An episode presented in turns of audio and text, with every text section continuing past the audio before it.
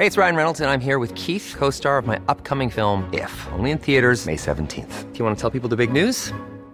All right, I'll do. Sign up now and you'll get unlimited for $15 a month in six months of Paramount Plus Essential Plan on us. Mintmobile.com slash switch.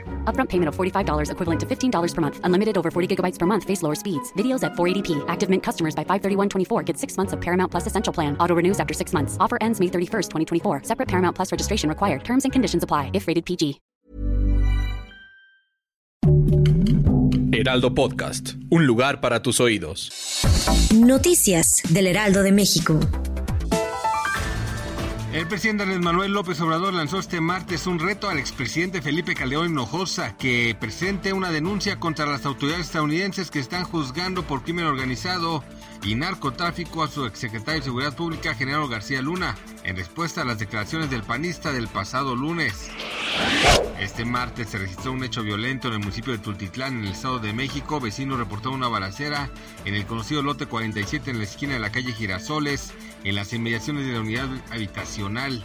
De acuerdo con información preliminar, tres personas fueron heridas con disparos de arma de fuego. Un hombre y una mujer murieron, mientras que otra víctima resultó gravemente herida. Sin embargo, lo que más ha llamado la atención es que en medio del ataque había un menor de edad de dos años quien resultó ileso tras el ataque. El peso mexicano perdió terreno ante el dólar por el nerviosismo del desplome de Silicon Valley y el temor de más cierres del sector bancario estadounidense. El peso se depreció en su modalidad al mayoreo del 2.52% y cotizó en 18.9762 unidades por dólar, según cifras del Banco de México. Al menos una persona murió y tres resultaron heridas en el centro de Kramatorsk en un ataque de misil ruso contra un edificio de departamentos en una de las principales ciudades bajo el control ucraniano en la región oriental del Donetsk, según las autoridades.